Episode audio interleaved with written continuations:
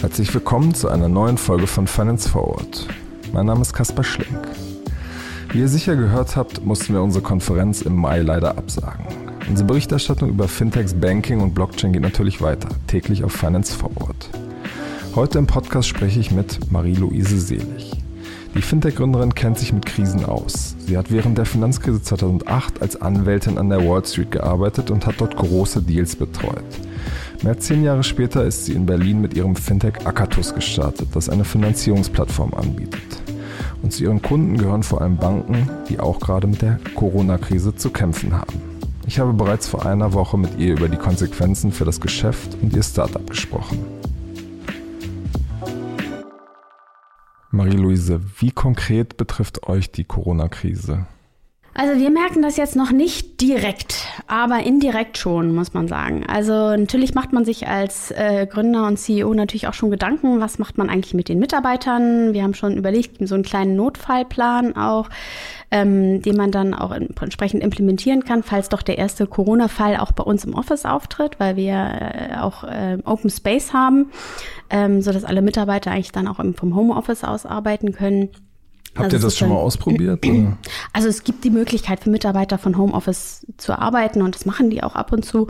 Und insofern, ähm, wir sind eigentlich auch voll digital. Äh, die gesamte Abwicklung läuft auch voll digital. Insofern betrifft uns das eigentlich nicht so direkt, dass jetzt irgendwie die Operations da eingeschränkt werden. Und das haben wir auf jeden Fall tatsächlich auch nochmal geprüft, um sicherzustellen, dass äh, die, ähm, die Performance von der Plattform da nicht beeinträchtigt wird. Ähm, insofern betrifft es uns, glaube ich, jetzt nicht so direkt als Startup, aber natürlich betrifft es ähm, unsere Kunden. Also ich hatte zum Beispiel für nächste Woche eine Mailandreise geplant.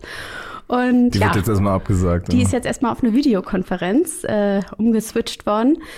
Ähm, und äh, jetzt natürlich schade, weil ich es eigentlich immer gut finde, gerade wenn man so ein größeres Meeting hat mit vielen Kunden, ähm, dass man das auch persönlich machen kann. Und da geht schon auch was verloren.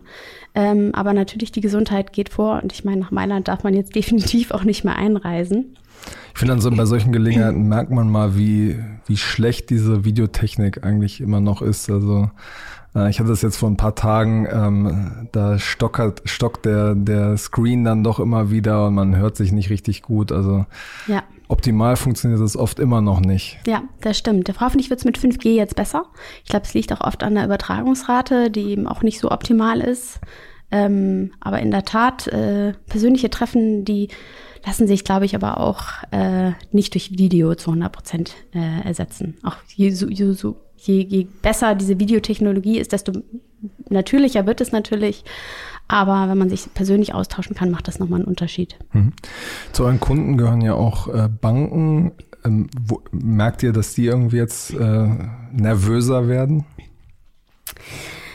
Ähm, noch nicht konkret, aber ähm, wir merken schon, äh, also man sieht es ja jetzt auch, ich meine, die Finanzmärkte sind natürlich jetzt ziemlich eingekracht und ähm, es, es steht natürlich jetzt auch das Schreckgespenst der Rezession im Raum. Ähm, und das wird, wirkt sich natürlich auch auf die Wirtschaft aus. Ähm, Gewinnprognosen, erste werden ja auch schon ähm, sozusagen zurückgeschraubt und das kann sich natürlich dann auch auf die ähm, Kreditwürdigkeit auswirken.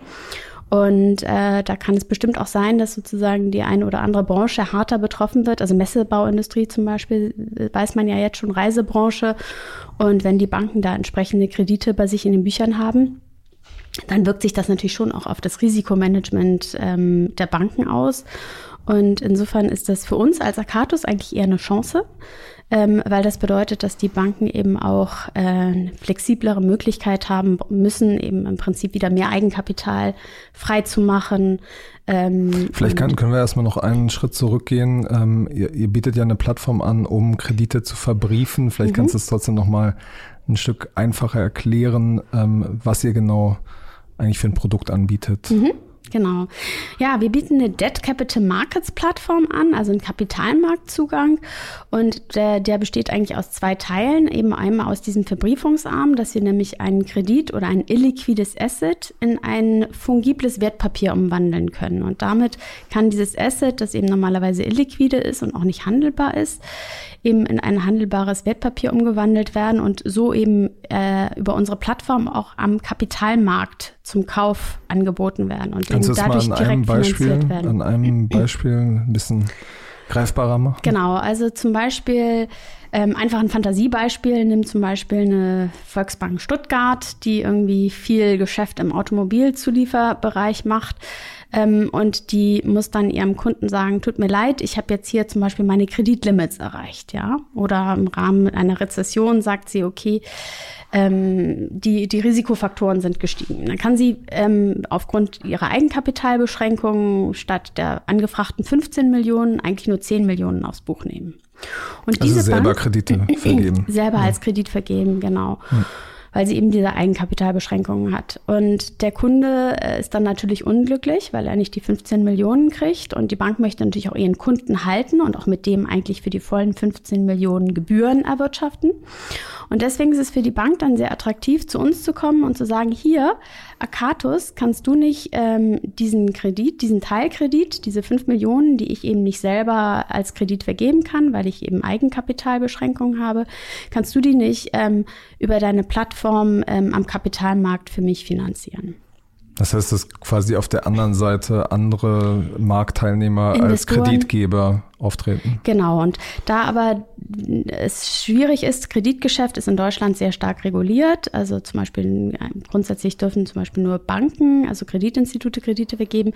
Ähm, ist es eben wichtig, dass man so einen Kredit in ein handelbares Wertpapier umwandelt und damit kann man den breitestmöglichen Investorenkreis erreichen, nämlich den Kapitalmarkt. Und ähm, das machen wir. Wir wandeln dann im Prinzip diese Kreditforderung, ähm, der Kredit muss auch noch nicht vergeben sein, um in ein Wertpapierangebot. Und dann können die Investoren zu uns kommen und sagen, ich möchte gerne in diesen Kredit investieren, aber eben in der Form des Wertpapiers sodass ich mir das ganz normal in mein Depot legen kann und auch ganz normal das Reporting bekomme, so wie ich das mit jeder ganz normalen Anleihe bekomme. Das heißt, für Investoren ist es sehr einfach, in dieser Form in so einen Kredit rein zu investieren. Und wenn dann die Investoren gesagt haben, oder ein Investor, es können auch mehrere sein, gesagt haben, okay, ich zeichne jetzt dieses Wertpapier, ich kaufe das jetzt, dann sagen wir der Bank, okay, dein Kredit ist jetzt finanziert und du, äh, die Bank weiß, sie kann die vollen 15 Millionen ausreichen, ähm, kann aber den Kredit ähm, in Höhe von den Kreditteilen in Höhe von 5 Millionen an uns abtreten. Wir verbriefen das in Echtzeit und ähm, wir ähm, setteln auch dem Investor das Wertpapier direkt in sein Wertpapierdepot und damit haben wir den Erlös aus dem Verkauf des Wertpapiers und können damit auch der Bank den, direkt den Kaufpreis für die Forderung ähm, bezahlen, sodass dieser Kredit rausgeht aus, ihrem, aus ihrer Bilanz. Und das Neue ist, dass man diese Struktur, dass man es quasi äh, kleinteiliger Richtig. so ein Wertpapier zerteilen kann. Genau. Dass man, also das Neuartige ist, dass man eben wirklich Kredite in Echtzeit auf Einzelbasis auch äh, verbriefen kann und am Kapitalmarkt platzieren kann. Also die herkömmliche Verbriefung ist die sogenannte tranchierte Portfolioverbriefung. Das ist ja auch das, was vor der Finanzkrise sehr, sehr stark praktiziert worden ist, auch in Europa. Ähm, in den USA wird es immer noch sehr, ist es immer noch ein sehr großer Markt. Und dort braucht man aber auch aus Kostengründen, aber auch aus, weil die Strukturen sehr komplex sind, eigentlich ein, paar hundert Millionen äh, von Krediten. Ansonsten lohnt sich das gar nicht, also an mhm. Kreditsumme. Und ähm, dementsprechend äh, war es bis jetzt eigentlich nur sehr beschränkten Marktteilnehmern mit großen Portfolien, die auch bestimmte Kriterien erfüllen mussten, möglich, ähm, über so eine Verbriefungsmöglichkeit sich am Kapitalmarkt zu finanzieren. Und wir erweitern jetzt im Prinzip diesen Kreis und machen es eben auch möglich für ganz kleine Beträge und eben auch sehr flexibel für Neugeschäft, was bis jetzt auch nicht möglich war. Warum gehen da die, die Risiken ähm, einer Finanz, wie bei der Finanzkrise nicht mehr so stark einher aus eurer Sicht? Ja, weil wir bei uns eben bedingt durch diese Einzelverbriefung es ermöglichen, dem Investor eine sogenannte Durchschau zu machen. Das heißt, der Investor kauft den äh, Kredit in Form eines Wertpapiers, aber er kann gern eine Durchschau machen und sich genau diesen einzelnen Kredit anschauen und auch bewerten und auch durch sein eigenes Kreditmodell schieben. Und ähm, er hat also die volle Transparenz und auch Kontrolle und kann auch ganz sagen, das will ich kaufen und das will ich nicht kaufen. So, bei der Finanzkrise war das aber leider nicht möglich, weil man ja diese sehr großen Portfolien hatte, also teilweise Milliardenportfolien, die dann auch noch in einzelne Tranchen unterteilt worden sind. Das heißt, man muss sich das wie so einen großen, wie so einen Kuchen vorstellen, wo man dann so einzelne Stücke drauf, draus geschnitten hat. Und man wusste aber eigentlich gar nicht mehr genau, ähm, welches Stück eigentlich zu welchem Kredit passt. Und das kann man auch nicht mehr prüfen. Und das, deswegen hat man da Rating Agency Agenturen eingeschaltet, ähm, die dann eben diese einzelnen Stücke, diese Tranchen bewertet haben.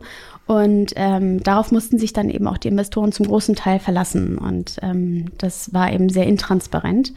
Und äh, das hat eben auch dazu geführt, dass dann viele Investoren eben auch sehr stark damit auf die Nase gefallen sind. Das heißt, um es jetzt nochmal zusammenzufassen, der Effekt bei Corona wäre, den Banken geht es schlechter, deswegen steigt der Bedarf, mehr ihrer Kredite zu verbriefen. Ja. Ja, davon gehe ich aus. Das ist der eine Faktor. Und der andere Faktor ist natürlich auch die Zinspolitik. Also man geht ja davon aus, dass jetzt potenziell die Zinsen ja nochmal gesenkt werden. Ähm, und das ist natürlich für die Banken noch mal schwieriger, weil die Banken ja traditionell eigentlich über Zinseinkommen eigentlich ihre Renditen erwirtschaftet haben. Und ähm, ja, in Zeiten von Negativzinsen ähm, oder auch Strafzinsen, die die Banken ja teilweise auch bei der EZB zahlen müssen, wird es für die natürlich extrem schwierig, überhaupt noch Geld zu verdienen. Und dementsprechend wird es für sie umso wichtiger sein, ihr Geschäftsmodell umzustellen von Zinseinkommen auf Gebühreneinkommen. Und wie kann man mehr Gebühren erwirtschaften? Indem man mehr Neugeschäft macht. Um eben mehr Neugeschäft machen zu können als Bank, muss man mehr Eigenkapital zur Verfügung haben. Und genau das ist die kostbarste Ressource bei einer Bank, das Eigenkapital. Und ähm, Eigenkapital ähm, kann man im Prinzip leveragen, indem man ähm, eben im Prinzip mit dem gleichen Eigenkapital mehr Neugeschäft macht, indem man nämlich einen großen Teil des Neugeschäfts dann eben auch über Katos zum Beispiel ausplatziert und am, am Kapitalmarkt finanziert. Mhm. Wer gehört da zu euren Kunden und über was für Volumina sprechen wir da schon? Also zu unseren Kunden äh, gehören ganz unterschiedliche Banken, muss man sagen. Das sind von, von kleineren äh, ja, Regionalbanken über auch große Geschäftsbanken eine äh, ne ganze Bandbreite. Wir haben Kann man auch, das schon Namen? Nee, nee, nee, das ist leider sehr vertraulich alles. ähm, und äh, wir haben sehr breites Angebot auch an Assetklassen, also von Commercial Real Estate über Residential Real Estate, über Flugzeugfinanzierung, über SME-Loans, äh, also wirklich ganz, ganz breit. Verschiedene Assetklassen hinweg. Ähm, und ähm, dementsprechend attraktiv ist es eben auch für die Investoren, institutionelle Investoren, auf unsere Plattform zu kommen, weil sie eben über eine Plattform Zugang zu multiplen Assetklassen und zu multiplen Originatoren, das ist der Fachbegriff für jemanden, der sozusagen einen Kredit finanzieren will und von, von, dem, von dem Buch runternehmen möchte. Ähm, und das ist für die Investoren eben sehr attraktiv, eben dann über eine Plattform digital, ganz transparent Zugang zu verschiedenen Assetklassen und Krediten zu bekommen und sich dann ihren eigenen Bond, ihre eigene Anleihe, ihr eigenes Wertpapier zusammenzustellen. Mhm. Sagt ihr irgendwas zu den Volumina, wie viel wie viel ihr das schon abgewickelt habt? ja, das ist immer so die Frage, die wird immer wieder gestellt. Ähm, ist das, ja auch einfach sozusagen wichtig, um ein bisschen einschätzen zu können, äh, um was für Dimensionen geht es da eigentlich? Ja, klar. Ähm, auch das ist äh, schon auch ein, ein vertraulich. Ähm, was ich allerdings sagen kann, welche Zahl, glaube ich, relevant ist, ist ähm, das Angebot, das wir haben auf der Plattform, das ist über eine Milliarde im Moment gerade an konkreten Deals, die Investoren bei uns zeichnen können. Also es ist schon signifikant. Mhm. Wie ist sozusagen euer Geschäftsmodell? Also ihr verdient anteilig an, an diesen Krediten, die ihr verbrieft? Oder? Genau, wir verdienen pro Transaktion, ähm, verdienen wir eine kleine Gebühr. Das ist auch ganz transparent für beide Seiten. Mhm. Du hast ja lange Zeit äh, auch an der, der Wall Street gearbeitet als äh, Anwältin. Ähm, Siehst du da äh, Parallelen zwischen dieser Corona-Krise und ähm, der Krise damals bei, bei Lehman Brothers? Ah, das ist eine gute Frage. Also ich sehe die Parallelen schon, wie die Aktienmärkte jetzt reagieren, aber es ist natürlich ein ganz andere äh, volkswirtschaftliche Parameter, die natürlich jetzt gerade gegeben sind. Ähm, insofern fällt es mir eigentlich schwer, äh, Parallelen zu sehen, außer dass eben der DAX und der Dow äh, ungefähr so stark eingebrochen sind wie zuletzt zu der Finanzkrise. Das heißt, das ist schon auch ein Ereignis, was, glaube ich, auch zu viel Panik im Moment bei den, in den, in den Märkten geführt hat. Ich glaube, weil es auch so unbekannt ist und ich glaube, das war bei der Finanzkrise auch so. Das konnte eben auch keiner richtig einschätzen damals und ähm, ich glaube, es hätte auch keiner damit gerechnet, dass wirklich eine Bank, wie so eine große Bank wie, wie Lehman pleite gehen kann. Ähm, und ich glaube, das ist jetzt ähnlich eben auch bei, bei Corona. Keiner kann irgendwie diese Pandemie, die ja kommt, ähm, einschätzen und weiß auch nicht, wie stark sich das auf die Wirtschaft ähm, auswirkt. Und ähm, insofern äh, wirkt sich das natürlich schon stark auf die Märkte aus. Und mhm. das ist schon, schon ein, ein ja, Black Swan-Ereignis. Wie hast du das, wie hast du es damals erlebt?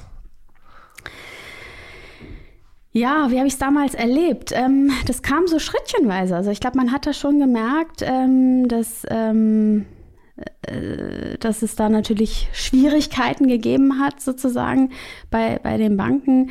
Ähm, mich persönlich hat es mein, mit mein, bei meiner Arbeit bei Sullivan jetzt gar nicht so betroffen, weil ich an anderen Transaktionen gearbeitet habe. Also ich habe damals ja zum Beispiel dieses große 35 Milliarden ähm, Medium-Term-Notes-Programm aufgesetzt für eine große europäische Bank. Also insofern war ich da jetzt gar nicht so direkt betroffen. Aber natürlich war die, die Stimmung schon sehr im Keller, das muss man schon sagen, in, in, in New York. Und es haben sich natürlich auch viele gefragt, wie, wie konnte das so weit kommen? Und ähm, auch äh, in den Kanzleien hat man dann auch teilweise so Vorträge auch gehabt, wie, wie diese CDO-Transaktionen denn strukturiert worden waren und was da vielleicht auch nicht so gut gelaufen ist. Ähm, das war auf jeden Fall auch eine, eine spannende Zeit. Mhm. Hast du dann die, die Banker auch gesehen, die mit ihren Kartons auf die, die Straße geströmt sind, oder? Nee. nee, das habe ich nicht erlebt. Ähm, ich fand eigentlich die Zeit vor der Finanzkrise eigentlich auch ganz spannend, dass ich die noch erlebt habe. Also ähm, oder so eine Halbphase. Richtig, die, ja. also das ist eigentlich das, was den größten Teil meiner New York-Zeit eigentlich ausgemacht hat, weil ich ja 2006 schon, also vor der Finanzkrise angefangen habe zu arbeiten. Und ich muss sagen, ich habe mich damals schon sehr gewundert, was da die Investmentbanker verdient haben, die da irgendwie 22 waren und in den schicksten Rooftop-Apartments gewohnt haben und ähm, was da schon auch wirklich an äh, ja, Partys gefeiert worden ist. Äh, natürlich auch viel hart gearbeitet, das ist, das ist klar. Play hard und, and, and work hard, das ist schon das Motto da gewesen. Ähm, aber ich fand das schon äh, auch extrem, muss ich ganz ehrlich sagen. Was genau fandst du dann extrem? Ja, wie jung die Leute waren und wie viel Geld die eigentlich verdient haben. Und ähm, und das äh, Problem war ja auch äh, bei, der, bei der Finanzkrise, dass ja auch viele Investmentbanker Investmentbankern es auch leicht geworden ist, da risikoreiche Deals einzugehen, weil sie natürlich nur an dem Upside profitiert haben, nämlich dann entsprechend wahnsinnige Boni eingestrichen haben, aber eben nicht an den Risiken auch mit partizipieren mussten. Und das ist, glaube ich, schon eine falsche Incentivierung, ähm, die ähm, sich auch geändert hat, glaube ich, seitdem, aber vielleicht auch noch, noch mehr, noch stärker ändern muss. War das für dich auch irgendwie so eine Motivation, ähm, die, die Branche zu wechseln. Du bist ja dann danach zu verschiedenen Payment-Startups äh, äh, gegangen. Ähm, Jein. Also ich wollte eigentlich immer gerne in die Tech-Branche, muss ich sagen. Also ich hatte ja, bevor ich eigentlich an die Wall Street gegangen bin, das war für mich eigentlich nur so ein Umweg, ähm, hatte ich ja noch in Stanford diesen Master in Law, Science and Technology gemacht. Und ich bin eben auch nach Stanford gegangen und habe dieses Programm auch äh, explizit ausgewählt, weil ich eben eigentlich gern das gründen wollte. Und ich hatte schon zu Referendarszeiten hatte ich schon Ideen für zum Beispiel eine Plattform und so weiter. Ähm, ich habe aber dann in Stanford gemerkt, dass ich noch was lernen muss, weil ich kein äh, Coder bin. Und das war eigentlich der Grund, weswegen ich dann erstmal als Anwältin angefangen habe, in, in New York zu arbeiten, weil ich gedacht habe, okay. Ähm, du wolltest quasi keinen Code äh, Pro, äh, kein Codekurs irgendwie belegen. ja, nee, ich habe gedacht, Schuster, bleib bei deinen Leisten. und ähm, habe gedacht, ich will erstmal nochmal mich in meinem Bereich äh, sozusagen, wenn man eine Jura-Ausbildung hinter sich hat oder Studium, dann hat man so viel Arbeit da auch reingesteckt. Also insofern habe ich gedacht, ich will auch in dem Bereich mal arbeiten. Und ich hatte aber schon immer die Idee, dass ich auch gerne irgendwas, das dann auch gerne miteinander verbinden würde. Also Legal und, und, und Tech, irgend sowas in die Richtung. Das war auch eine meiner ersten Ideen, die ich, bevor ich nach Stanford gegangen bin, war auch eher so in Richtung Legal Tech. Und in, insofern war das für mich eine sehr spannende und lehrreiche Zeit, ähm, dass ich jetzt tatsächlich wirklich ein Verbriefungs-Startup gründen würde. Ähm, das hätte ich damals nicht gedacht, als ich da ähm, auch die Finanzkrise miterlebt habe und Verbriefung natürlich total ähm, in Verruf geraten ist. Aber auf der anderen Seite ist es natürlich auch gerade die Inspiration für mich gewesen, weil ich gesehen habe, etwas lief nicht gut und man kann es besser machen. Und gerade mit den digitalen Möglichkeiten ähm, kann man es eben auch sehr kostengünstig und transparent machen, weil man einfach die Daten auch viel leichter und schneller verarbeiten kann und transparenter auch machen kann. Und damit äh, schaffen wir auch einen, einen, großen Mehrwert, auch die ganze Finanzwirtschaft auch ein bisschen nachhaltiger zu machen. Das finde ich ist auch ein wichtiger Aspekt. Mhm. Wie, wie hast du dann den Absprung quasi von der Wall Street geschafft? Wo ging es dann hin? Ja, ich habe dann erstmal von, von New York tatsächlich ins Frankfurter Büro von Sullivan transferiert. Ähm, und dann habe ich noch mal zweieinhalb Jahre habe ich äh, bei Sherman und Sterling International Tech Arbitration gemacht, so große Patent und Licensing Disputes, weil ich wie gesagt mehr Tech Sachen machen wollte und mich sprach da ein Partner an. Und das war auch sehr spannend. Mit dem Silicon Valley habe ich da so große Multi-Billion-Dollar International Arbitration Proceedings. Was heißt verhandelt. das denn genau?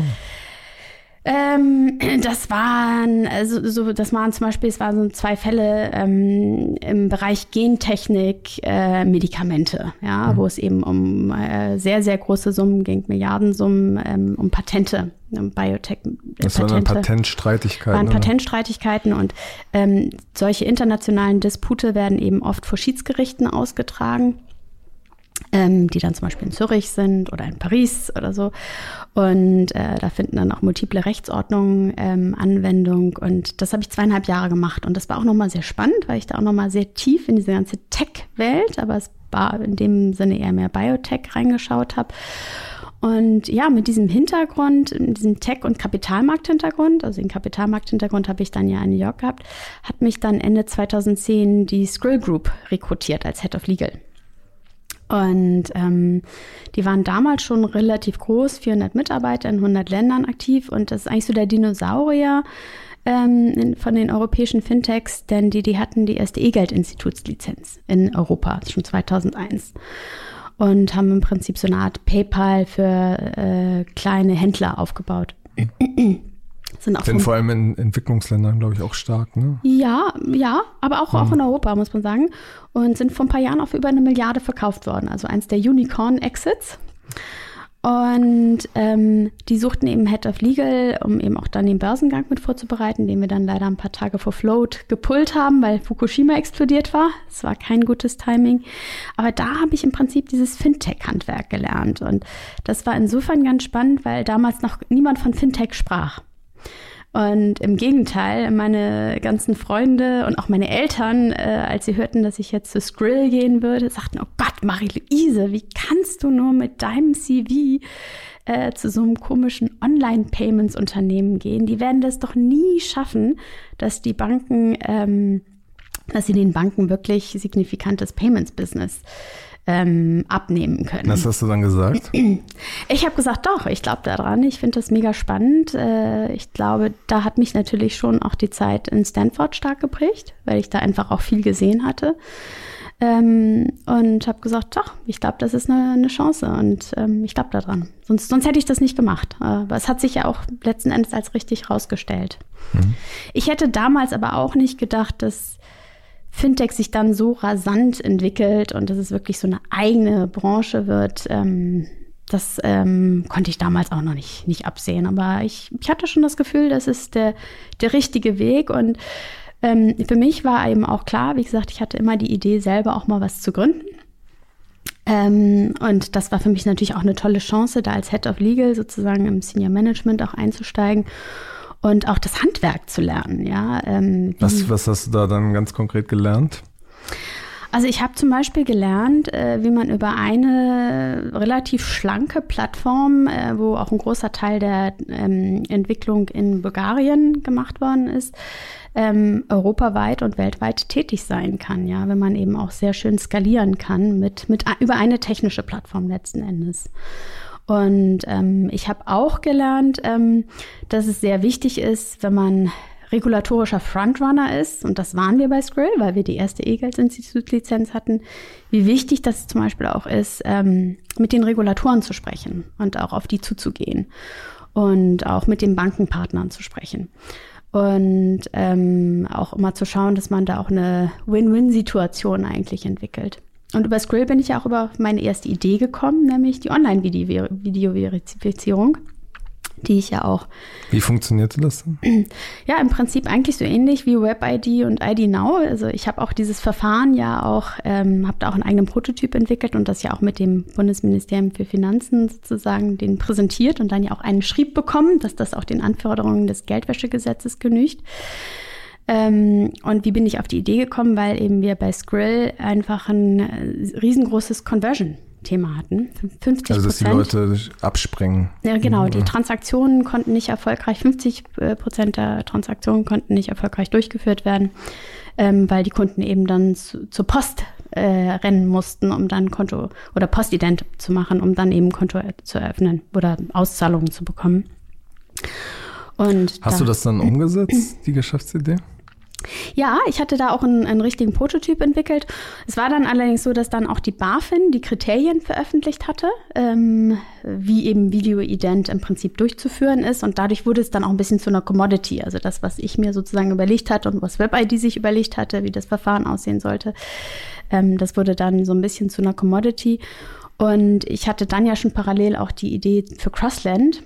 Und das hat sich dann wunderbar ein, angeboten, im Prinzip das Video-Ident bei Crossland mit einzubringen, ähm, weil wir auch als Peer-to-Peer-Lending-Plattform, äh, die ja europaweit tätig sein wollte, unsere Kunden sowohl auf der Investor- als auch auf der Kreditnehmerseite ähm, KYC mussten, also verifizieren mussten. Mhm. Und da konnten wir eben auch das Video-Ident-Verfahren einsetzen und so den Kunden eben von A bis Z äh, bespielen. Das ist mhm. natürlich sehr hilfreich. So vielleicht nochmal kurz für den Hintergrund. Also Crossland ist äh, ein Berliner Fintech, ähm, was damit gestartet ist, dass quasi ja, kleine Investoren äh, andere Kredite äh, auf, der, auf der anderen Seite quasi finanzieren. Genau, eine Peer-to-Peer-Lending-Plattform. Ja. Genau. Und ähm, da hast du dann quasi auch diese, diese Verbriefungsidee im genommen entwickelt. Ja, genau. Ich hatte mir eben damals überlegt, ähm, dass äh, wenn man sozusagen in so einen Kredit rein investieren will, dann muss es auch möglich sein, das eben über eine sehr flexible Form zu tun und eben auch grenzüberschreitend. Das war ja auch gerade die Idee von, von Crossland, grenzüberschreitend tätig zu sein. Und die fungibelste Form, also die ähm, handelbarste, handelbarste Form. Form, genau, ist ein Wertpapier. Und ich hatte auch gesehen, dass die großen Vorbilder Lending Club und Prosper in den USA, also die großen Peer-to-Peer-Lending-Plattformen, erst wirklich stark gewachsen waren mit Verbriefungen, die sie tatsächlich durchgeführt hatten. Weil eben, wie gesagt, Investoren Schwierigkeiten haben, in so kleinteiliges Kreditgeschäft rein zu investieren. Und dann hatte ich mir überlegt, okay, ähm, dann lass uns doch schauen, dass wir das selber machen. Und ähm, da ich ja in äh, äh, Amerika schon mal dieses damals dieses 35 Milliarden Medium-Term Notes Programm für die große Bank aufgesetzt habe, hatte ich eben die Idee, okay, dann vers versuchen wir so eine Art Programm, Verbriefungsprogramm für uns als Crossland aufzusetzen und Kredite eben dann auf Einzelbasis in Echtzeit in Wertpapier umzuwandeln und so zu finanzieren.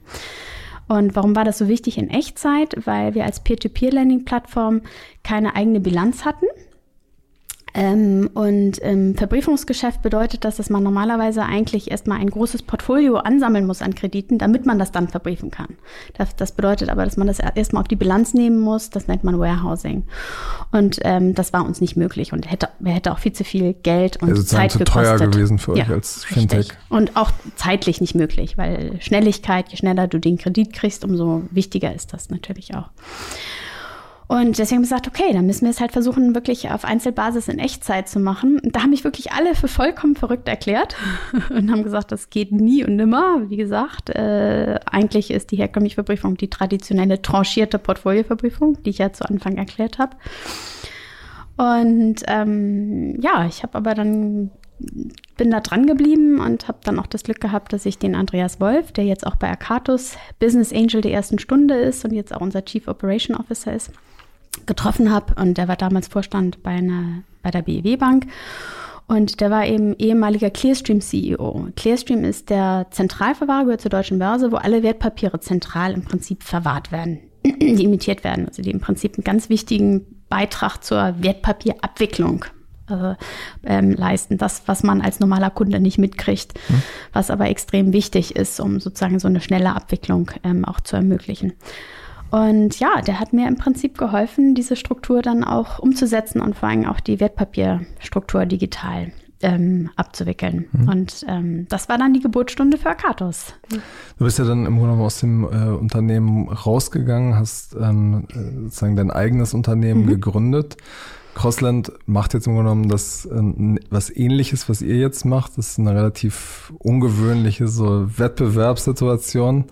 Ähm, wie wie ähm, würdest du das jetzt irgendwie äh, einordnen? Ja, Crossland, ähm, das Crossland, das ich mitgegründet habe, ist, war ja eine Peer-to-Peer-Lending-Plattform, also ein komplett anderes Businessmodell und Geschäftsmodell. Und also ein Fokus auf Konsumentenkredite und, und ähm, ähm, Konsumenten, auf Investoren und auch auf ähm, Kreditnehmerseite. Und ähm, als ich die eben Idee, als dann die Banken auf mich zukamen und sagten, wow, das ist ja genial, dass man Kredite in Echtzeit in Wertpapier umwandeln kann und direkt am Kapitalmarkt finanzieren kann, hatte ich eben die Idee auch für ähm, Akatus auch, glaube ich, auch bedingt durch meine Zeit eben in New York, ähm, wo ich eben auch die Finanzkrise miterlebt habe und eben auch mitgekriegt habe, wie es eben auch schlecht laufen kann, habe gemerkt, wow, das ist wirklich, das löst ein großes Problem und das macht das Ganze auch transparenter und wir schaffen wirklich eine Win-Win-Situation mit dieser Lösung. Und ähm, deswegen habe ich eben auch gesagt, okay, das ist ein eigenes Geschäftsmodell, das ist ein B2B-Modell, das ist eine Debt Capital Markets Plattform, das ist nicht kompatibel mit einer Peer-to-Peer-Lending-Plattform. Und genau, und deswegen bin ich dann auch äh, ausgestiegen mit Crossland und habe Akatus gegründet, um das wirklich auch neu und richtig ähm, entsprechend meinen Vorstellungen aufzusetzen. Das heißt, die, die alten Kollegen haben dich quasi kopiert, oder wie würdest du das sagen? Ja, das ist schwierig zu sagen. Also ähm, Seid ihr denn, äh, seid ihr denn jetzt so Erzfeinde oder redet ihr noch miteinander? Nein, wir sind nicht Erzfeinde. Um ehrlich zu sein, ich habe mit Crossland eigentlich gar nichts mehr zu tun. Also ich habe ja auch, äh, ich bin da ausgeschieden, ich habe alle meine Anteile verkauft. Ähm, insofern ist das für mich ein klarer Fokus. Ähm, äh, jetzt auf Akatus und das ist eigentlich jetzt meine Firma und das ist meine, meine Berufung und meine Vision ist es jetzt wirklich die Debt Capital Markets Plattform mit Akatus umzusetzen und ähm, das ist jetzt mein Leben. Also mhm. insofern. Ich meine, auch wenn der, der Markt sehr groß ist, werdet ihr doch an der einen oder anderen Stelle schon um die ähnliche Kunden konkurrieren. Ja, das kann sein. Äh, auf der anderen Seite ist es, glaube ich, auch ganz befruchtend, glaube ich, wenn man, ähm, also man sagt ja auch mal, Wettbewerb beflügelt das Geschäft, ja, weil es ist auch ein neuer Markt, den wir erschließen. Und wenn es da mehrere Player gibt, dann ist es auch durchaus, kann das durchaus auch von Vorteil sein.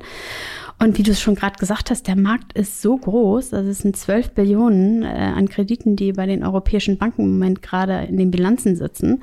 Äh, das ist eine unfassbar gigantomanisch große Summe, die ich mir selber auch nicht richtig vorstellen kann.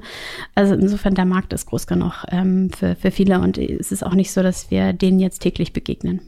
Okay, alles klar. Vielen Dank für deine Zeit und äh, bis zum nächsten Mal bei Finance Forward. Ja, vielen Dank, hat Spaß gemacht.